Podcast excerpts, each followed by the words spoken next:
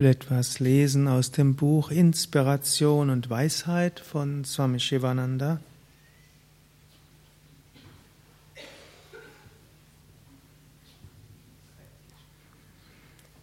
Es hat aufgeschlagen auf Pranayama.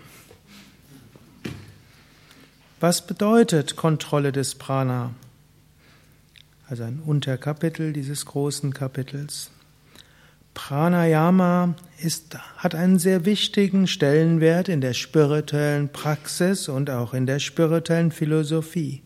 Prana, die Lebensenergie, ist mit dem Geist verbunden, also dem Denken und Fühlen. Durch das Denken und Fühlen mit dem Willen, durch den Willen mit der individuellen Seele und durch sie mit der höchsten Seele. Wenn du die kleinen individuellen Prana-Wellen, die durch den Geist wirken, zu beherrschen verstehst, erfährst du auch das Geheimnis des universellen Pranas. Wenn du das Prana oder den Prana kontrollieren kannst, kannst du alle Kräfte kontrollieren, die geistigen und die physischen. Der Yogi kann die gesamte Kraft kontrollieren, von den Nervenströmen über die Lebenskräfte bis zu den Gedankenschwingungen. Letztlich, das, was auch als die Kraft der Persönlichkeit bezeichnet wird, als Charisma, ist nichts anderes als die Fähigkeit eines Menschen, sich seines Pranas zu bedienen.